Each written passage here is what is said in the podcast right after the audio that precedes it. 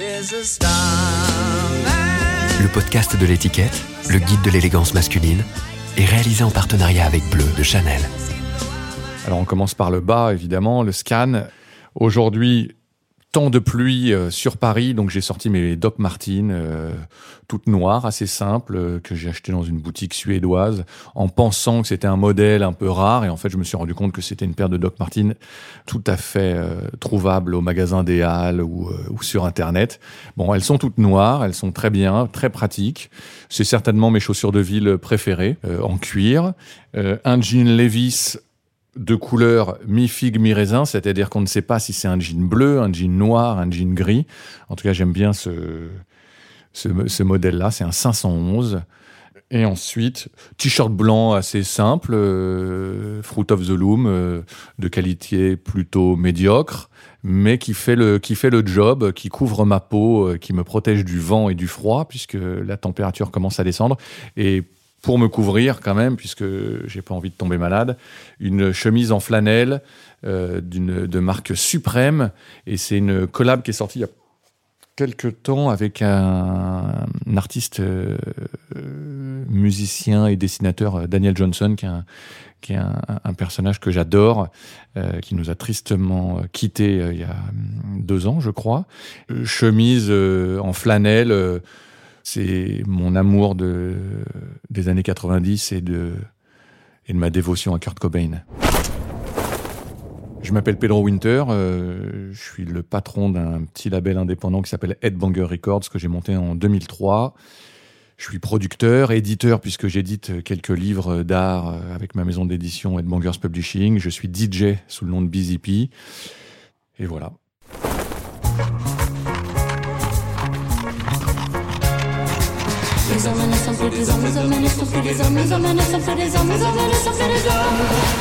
Habitude, le podcast du magazine L'étiquette. Premier souvenir de vêtements, euh, là à chaud, ça serait peut-être euh, une tenue de louveteau, puisque finalement, euh, tout petit, tout petit, tu choisis pas vraiment comment tu t'habilles. Moi, c'est plus tard, en regardant les albums de famille, où je me suis rendu compte qu'effectivement, ma mère avait un, attachement particulier euh, à la mode, ou en tout cas euh, à notre tenue vestimentaire. Moi, j'ai un grand frère qui a 4 ans de plus, et sur plein de photos dans l'album de famille, on habillait pareil, comme si on était des jumeaux, alors qu'on n'était absolument pas des jumeaux. Mais j'ai trouvé ça toujours euh, assez mignon. En tout cas, ça rend bien dans les albums de, de photos de famille.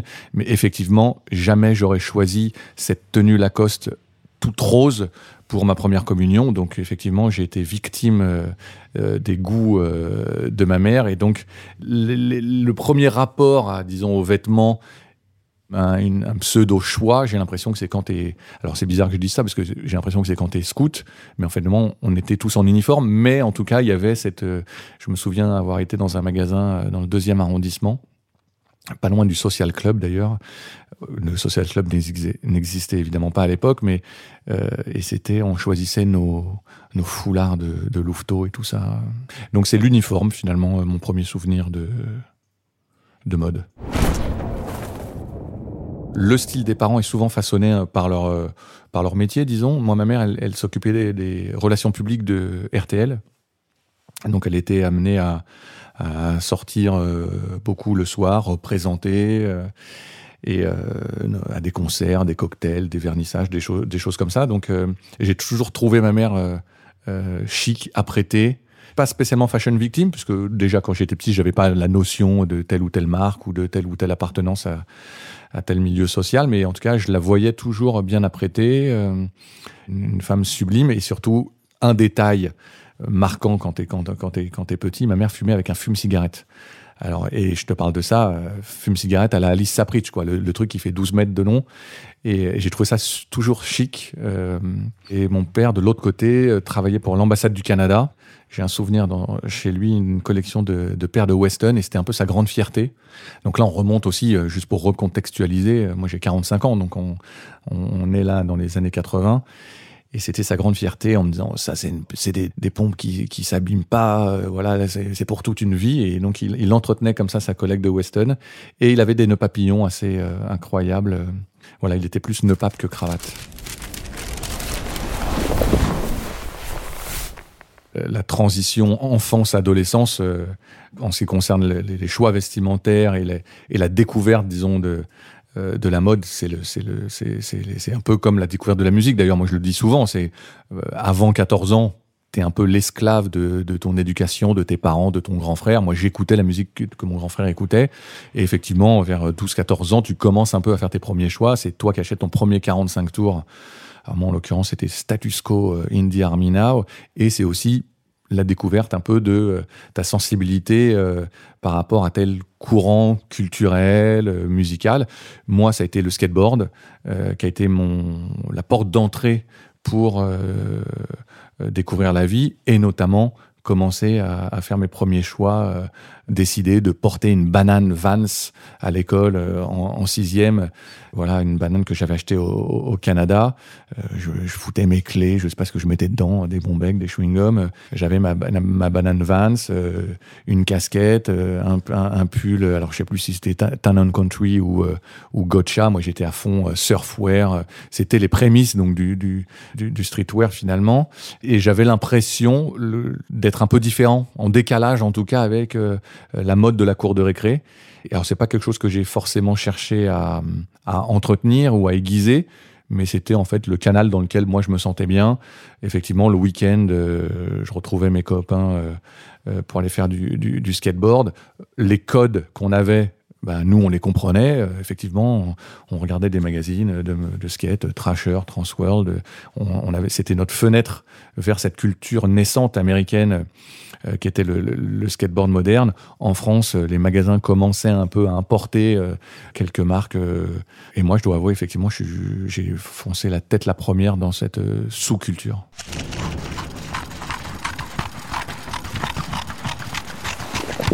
Alors le Canada, ouais, c'était euh, le, c'était mon, mon, échappatoire et c'était le. Donc mon père et mon grand frère habitaient au Canada. Moi, j'habitais avec ma mère en France. Et donc effectivement, toutes les grandes vacances et les vacances de Noël, j'allais rendre visite euh, à l'autre moitié de ma famille euh, au Canada. Donc là, on est à, au milieu, ouais, dans fin des années 80.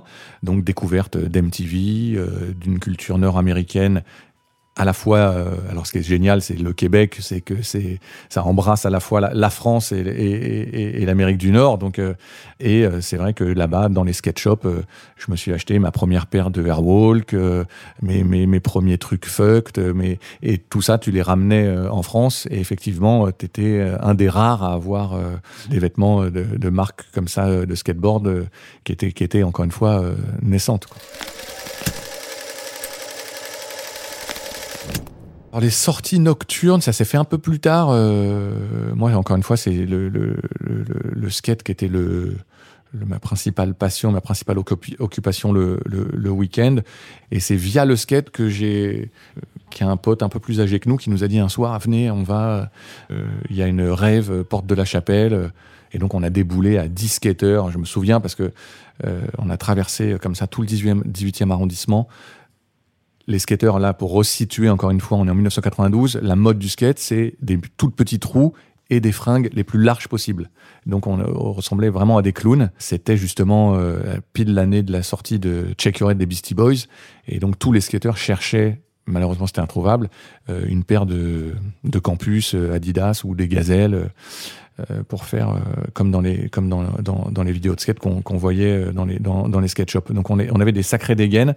Bon bref, on traverse comme ça tout le 18e arrondissement et on arrive dans cette rêve euh, à Saint-Denis derrière la porte de la Chapelle et c'est là où je pense que j'ai pris une des plus grosses claques de ma vie en découvrant un, un monde parallèle quoi.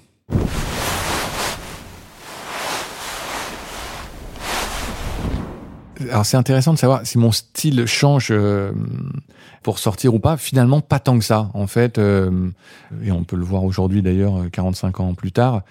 Moi, je pense que j'ai emmagasiné un peu toutes ces, ces influences, euh, mais j'ai jamais cherché à, à, travestir mon, mon, mon look euh, selon le, je dis ça, il y en a certains qui doivent déjà se marrer un petit peu, qui vont me ressortir des vieilles photos de ma période Folie Spigal. Effectivement, effectivement, je dois avouer euh, quand même qu'en 1995, donc là j'ai 20 ans, euh, je sors pas mal, notamment donc dans un club Place Pigalle qui s'appelle le Folie Pigalle, euh, avec des soirées mythiques à l'époque. C'est une espèce de transition pour moi où la séquence prendre des navettes et aller à l'autre bout de Paris, se retrouver en banlieue dans des rêves et se retrouver à 7 heures du matin sans savoir comment rentrer commence un peu à m'épuiser et je pousse les portes des clubs parisiens et je découvre qu'il y a de la musique électronique que j'aime et, euh, notamment le Folie Spigal, club dans lequel je passe euh, pas trois soirs par semaine mais presque. Hein. Et je dois avouer que là, je suis en période euh, Club Kids totale moi, c'est le, la, scène gay parisienne qui m'a éduqué, qui m'a ouvert les, oreilles. Donc effectivement, et c'est la scène qui bougeait le plus à, ce moment-là. Et on est une comme ça, il y a une, y a une, une acceptation, disons, euh, de cette scène-là euh, pour nous accueillir. Et euh, effectivement, euh, c'est la mode euh, des t-shirts très serrés, euh, de, des futes de toutes les couleurs. C'est pour bien resituer, c'est l'époque où Walter van Bierendonck avec WLT ressurgit comme ça parce que c'est il, faisait la mode depuis quelques temps, mais c'est vraiment les années voilà WLT. j'ai ce souvenir là de défiler voilà complètement euh, inspiré de, de Lee. Euh, alors moi, j'étais pas à ce, niveau-là d'exigence euh, vestimentaire, hein, mais je me permettais effectivement des petites exubérances, notamment, je prenais des boîtes de et là, là, là c'est cadeau, hein, c'est cadeau pour ceux qui voudront se marrer et se moquer. Mais je prenais des boîtes de, Kellogg's et je m'en servais comme sac à main. voilà, je faisais une bandoulière en fourrure et, et je me baladais comme ça au Folies Pigalle avec des bons becs dedans que je donnais à tout le monde j'étais assez, euh, assez jovial et social, disons, pendant, pendant ces soirées-là, à tel point que, et je le salue euh, au micro, que le, DA de l'époque du Folie Spigal, euh, Axel, un jour se retourne vers moi et me dit Pedro, t'as as le contact facile, est-ce que tu voudrais pas toi-même organiser tes soirées? Et c'est comme ça qu'il m'a donné les clés du Folie Spigal euh, deux jeudis par mois et j'ai lancé mes soirées hype euh, euh, sur un coup de tête comme ça. Je lance mes soirées et je pense que c'est dû effectivement un peu à mon extravagance et à mon look de l'époque, Club Kids revendiqué, qui m'a permis d'avoir comme ça les clés d'un club parisien.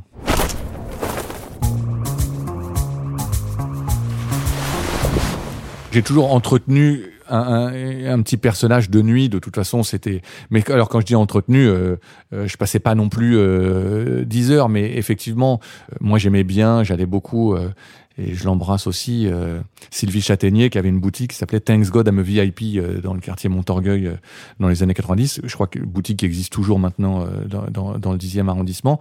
Et elle avait ce talent et ce don d'aller chiner des, pièces vintage euh, assez incroyable. Alors, elle, s'adressait autant à un public qui cherchait un vieux euh, manteau Dior euh, de, de, de l'époque, et en même temps, elle s'adressait aussi à un public comme moi qui adorait mettre un maillot, là je dis n'importe quoi, mais un maillot de cycliste Bernardino et, et mélangé avec un, pantalon en, tweed ou je ne sais quoi, et des chaussures avec une boucle dorée. Donc, effectivement, j'entretenais ce côté décalé peut-être avec les gens que je fréquentais alors soit à l'université ou à l'école, euh, ou dans la vie tout simplement. En tout cas, il y a toujours eu cette envie euh, d'être un peu en décalage, sans chercher forcément une différence euh, gratuite, mais juste effectivement ne pas rentrer dans le moule, ou en tout cas chercher le, le, le, le petit détail. J'ai un souvenir, moi j'habitais aussi dans le 19e arrondissement à Crimée, et je me souviens, j'avais un énorme sac c'était pas Manhattan Portage, mais c'était un truc comme ça, et ce qui était orange fluo. Donc dans le métro, effectivement, on voyait, on voyait que ça. Et, et plus tard, et au fil des années, j'ai sympathisé avec quelques amis euh, du quartier qui me disaient, qui me disaient qu'ils avaient peur du mec chelou. Tu vois, ils me disaient, ah non, mais on se souvient très bien de toi, mais t'étais un peu trop chelou pour nous. Et donc, c'était marrant, finalement, cette carapace que tu te, que tu te crées euh, euh, juste parce que j'avais les cheveux décolorés. J'avais vu une pub diesel euh, shootée par David Lachapelle à l'époque. Et j'avais été chez le coiffeur avec la, pub que j'avais chopée dans The Face Magazine. Et j'avais dit, mais moi, je veux ces cheveux-là. Et je, m'étais décoloré les cheveux. J'avais 20 ans. Ma mère avait bien halluciné. Mais ça rentrait dans cette envie, encore une fois, d'appartenir comme ça à cette, à cette scène club parisienne qui m'avait comme ça accueilli à bras ouverts. Quoi. Les inspirations, les influences, moi c'est effectivement la scène club euh, et, gay des, du milieu des années 90. Euh, encore une fois, euh, les soirées Thanks God I'm a VIP, Axel au, au Folies les soirées de, de Guetta au Queen, puis au, Bataclan. et en même temps, ce qui est, ce qui est, ce qui est génial finalement, là avec le recul de voir tout ça, c'est que j'avais ça j'avais aussi évidemment toute cette culture euh, skate et cette fascination pour la, culture américaine. Donc effectivement, moi, j'écoutais autant euh, Nirvana, euh, Bleach et Delight, What Is Love. Et effectivement, pour moi, c'est deux disques et deux groupes qui, qui sont les, les, fondations de ma culture musicale et aussi de mon style. Alors je vous laisse imaginer le, le parcours Nirvana, Delight.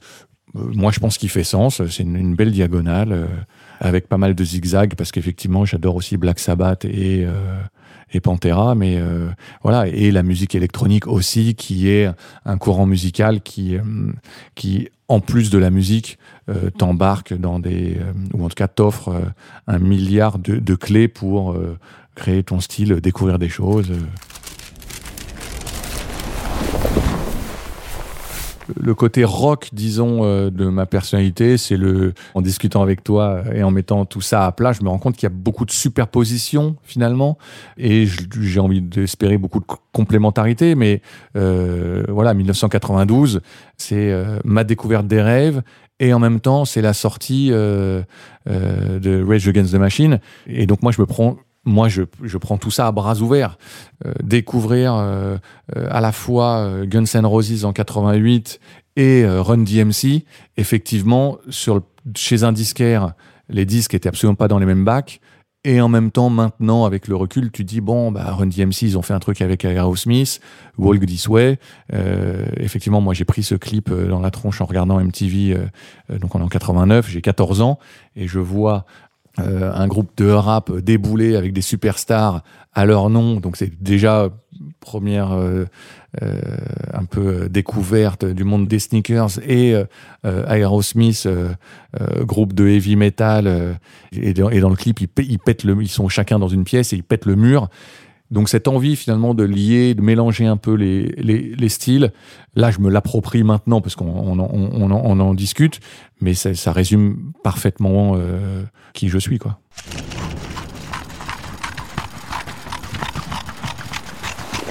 Le métal, le heavy metal, le hard rock, une musique plutôt lourde, bruyante et motivante. Euh, quand tu fais du skateboard, le premier style de musique qui colle à cette culture-là, c'est effectivement punk rock, des choses plutôt euh, excitées. En tout cas, les vidéos de skate qu'on regardait à l'époque, il y a plus de, de rock que de, que, que de rap ou de musique électronique.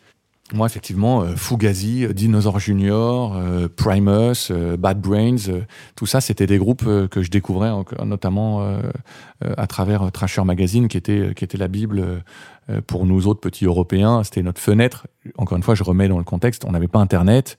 On attendait les vidéos des marques américaines comme le Messi. C'est-à-dire que tous les six mois, une marque balançait une vidéo en disant, tiens, le, look de, des, skateurs du futur, ça sera ça. Les, les, figures à apprendre, ça sera ça. Et effectivement, nous, on attendait ça comme le Messi. Et donc, en regardant ces vidéos, effectivement, la musique euh, avait son importance et notamment grâce au, magazine Trasher qui faisait une compilation de skate musique, euh, skate rock. Euh, donc effectivement, moi ça a toujours été de la, de la, musique plutôt plutôt énervée. Après moi j'ai encore une fois j'ai un, un grand frère qui a 4 ans de plus que moi qui m'a fait découvrir. Alors au début ça commence doucement Pink Floyd, Led Zeppelin euh, et Metallica. Et ensuite il y a évidemment toute l'imagerie heavy metal qui fascine, euh, qui terrorise, et en même temps tout ce qui fait peur, euh, des, têtes de mort partout, euh, du sang, des messages kill em all. Quand tu as 14 ans, bah oui, ça te, parle. Donc j'ai toujours un, attachement particulier et nostalgique à cette, au hard rock. Et effectivement, le nom du label était un clin d'œil évident à cette émission, encore une fois, de MTV Headbangers Ball, une émission dans laquelle euh, on découvrait justement tous les, tous les groupes de métal des années 90. On ne peut pas parler d'uniforme French Touch, c'est-à-dire que dans les milieux des années 90, euh, les Daft Punk, Cassius, Dimitri From Paris, Bob Sinclair, Saint-Germain ou Air ou Phoenix, ils avaient chacun vraiment leur style. On peut pas parler de, il y a pas, de, à ce moment-là, il n'y a pas une. Encore une fois, déjà, on est à la fin des années 90. Donc euh, tout le monde flippe du gros bug de, de l'an 2000. Euh, c'est la, belle époque de Notorious Big et, notamment Puff Daddy avec, Bad Boy. Il y a, une marque assez forte du euh, déjà d'ailleurs du, du, rap américain. Donc je, ne balancerai pas des noms comme ça. En tout cas, moi, j'en ai pas porté des dourags, mais autour de moi, en tout cas, dans la famille Daft Punk, effectivement, il y en a quelques-uns qui portaient des dourags chose qui serait un peu plus délicate à faire aujourd'hui. Effectivement, il y a une influence évidente de, la, de la, street culture euh, américaine, notamment de la, scène rap. Euh. il y avait déjà Supreme qui avait, qui avait déjà un peu euh, montré le bout de son nez avec la boutique sur Lafayette Street et voilà Union aussi à New York. Et bon, et nous, comme on y allait on faisait pas mal d'allers-retours entre, entre, Paris et New York. On allait de temps en temps, effectivement, on ramenait ces marques-là. Moi, j'étais évidemment fan des Beastie Boys que je suis, j'avais un, pèlerinage obligatoire sur la Fayette Street, aller chez X Large. Hum, voilà, je me souviens de Ben Davis, euh, Dickies, évidemment, Dickies. Mais Dickies, ce qui est marrant, c'est que d'ailleurs, il y a plein de marques comme ça qu'on retrouve un, peu plus tard dans, l'histoire un peu du, streetwear, que les skateurs s'étaient déjà appropriés bien avant, en tout cas, je dis bien avant, quelques années plus tôt, sans considération euh, euh, de, de mode pur, disons.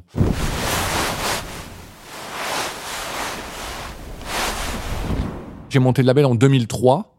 Hum, donc je travaille toujours avec Daft Punk euh, à ce moment-là. On est dans ces bureaux où nous sommes ici aujourd'hui rue Ramet dans le 18e arrondissement. Et là, euh, je rencontre des, jeunes artistes, notamment Justice, euh, deux jeunes ados, look plutôt normcore, hein, voire nothingcore, aucun style. Big up, Xavier Gaspard. Non, mais ils n'avaient pas spécialement. Ce qui est rigolo, c'est que Justice effectivement, c'est je les appelle moi, c'est des DA de la vie, c'est-à-dire que c'est des mecs qui ont un goût incroyable, un, œil aiguisé, ils, aiment les choses précises.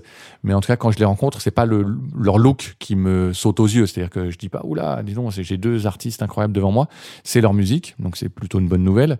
Mais au fil du temps, euh, ils ont laissé exploser justement euh, euh, leur goût et notamment leurs références.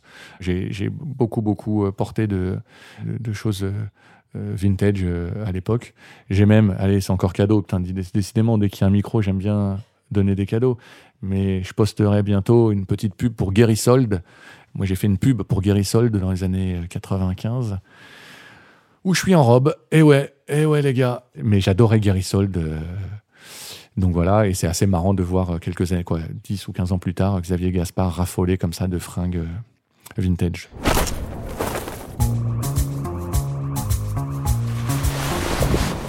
Les voyages, effectivement, c'est une, c'est une, part importante de, de notre capacité à importer les choses, ou tu vois, de rapporter en tout cas euh, la mode.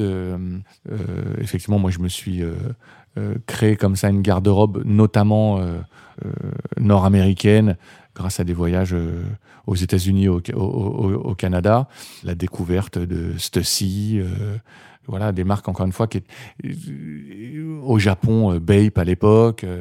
là, on est, on est à la toute fin des années 90, donc c'est encore une fois, c'est les balbutiements de Bape au Japon. Moi, je suis fan d'un label anglais qui s'appelle Mowax, de, son patron qui s'appelle James Lavelle, euh, qui fait des tournées euh, gigantesques au Japon et il fait beaucoup de collabs, des choses comme ça. Je vois sur les disques cette tête de singe, je le vois porter un t-shirt euh, avec cette tête de singe et je vois que Mikey des Beastie Boys porte le même t-shirt. Alors je me dis mais ça vient d'où, c'est quoi? Et finalement tu te rends compte, de fil en aiguille, tu es à Tokyo et tu tombes devant cette boutique et tu rentres dans cette boutique et tout ce que tu vois touche. Et je dois avouer que il y a un petit plaisir quand même quand tu voyages tu vas à Londres, tu vas dans telle boutique, euh, tu vas chez Slam City Skate à Londres, euh, effectivement, tu trouves des trucs que tu ne trouveras euh, nulle part ailleurs. Et il y a quand même ce petit plaisir un peu du, côté unique, ou en tout cas, encore une fois, en décalage par rapport à ce que tes autres copains peuvent, porter. Ça a disparu aujourd'hui. Euh, merci Internet et merci le shipping et merci FedEx. Euh, est-ce que c'est une bonne chose ou pas? Ça serait sonner comme un vieux papy de dire que euh, c'était mieux avant, mais il y a, un petit côté magie, en tout cas, qu'on a perdu.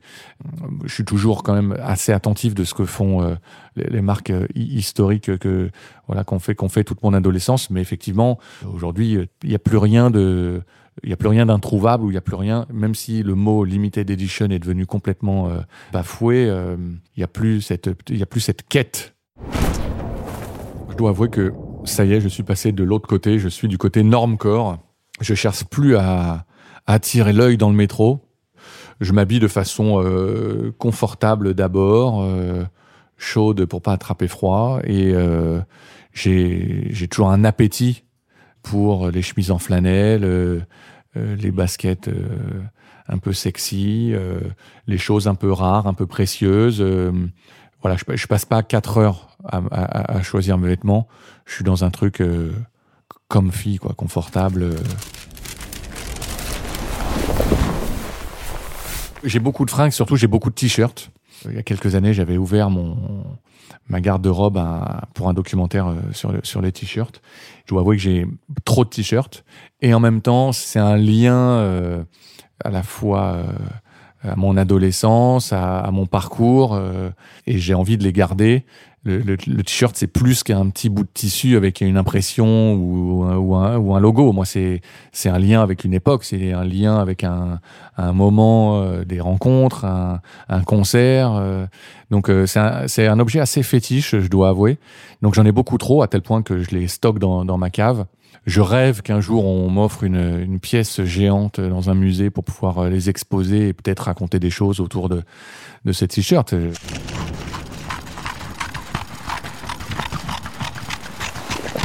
Moi, je m'habille pour moi. Je ne sais pas si c'est la bonne réponse, parce que sans filtre aucun, euh, tu te regardes dans le miroir, donc euh, tu te montres à toi-même.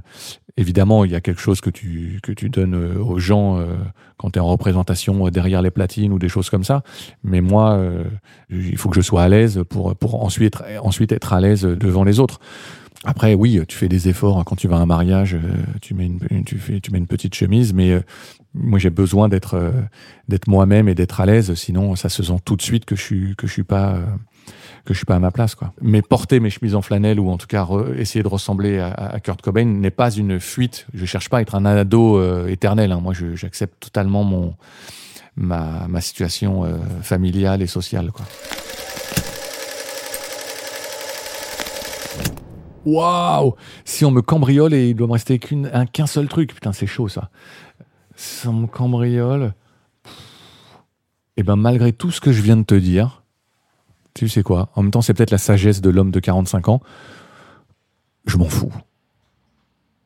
Tu vois, en fait, euh, je m'en fous. En fait, euh, je pense, ben, je repars à zéro. Tu vois, euh, on recommence en même temps. Il y a des choses tellement plus graves, je pense.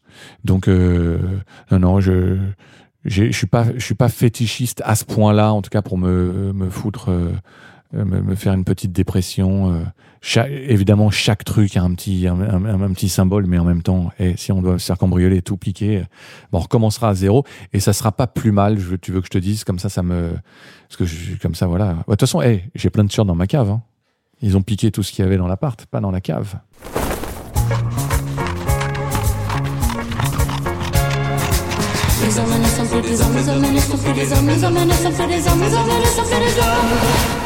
Habitude, le podcast du magazine L'étiquette. Moi, j'apprécie tout de suite le détail chaussette rose dans Slip-on bleu. Euh, Slip-on bleu qui ont l'air d'avoir vieilli. Tu vois, donc ça c'est bien, ça prouve un attachement euh, à ta paire de Vans. Euh, c'est un 501, en tout cas c'est un jean un peu baggy. On voit que l'époque change, on revient au 501. Euh, t-shirt manche longue Carhartt classique et petite doudoune sans manche de type Barbour. C'est ça, dis donc, mais je, carrément je pourrais être fashion police. look totalement validé, 1996 j'étais habillé comme ça. Et, et voilà, t'as un pli FedEx à déposer, on dirait un mec de chez UPS.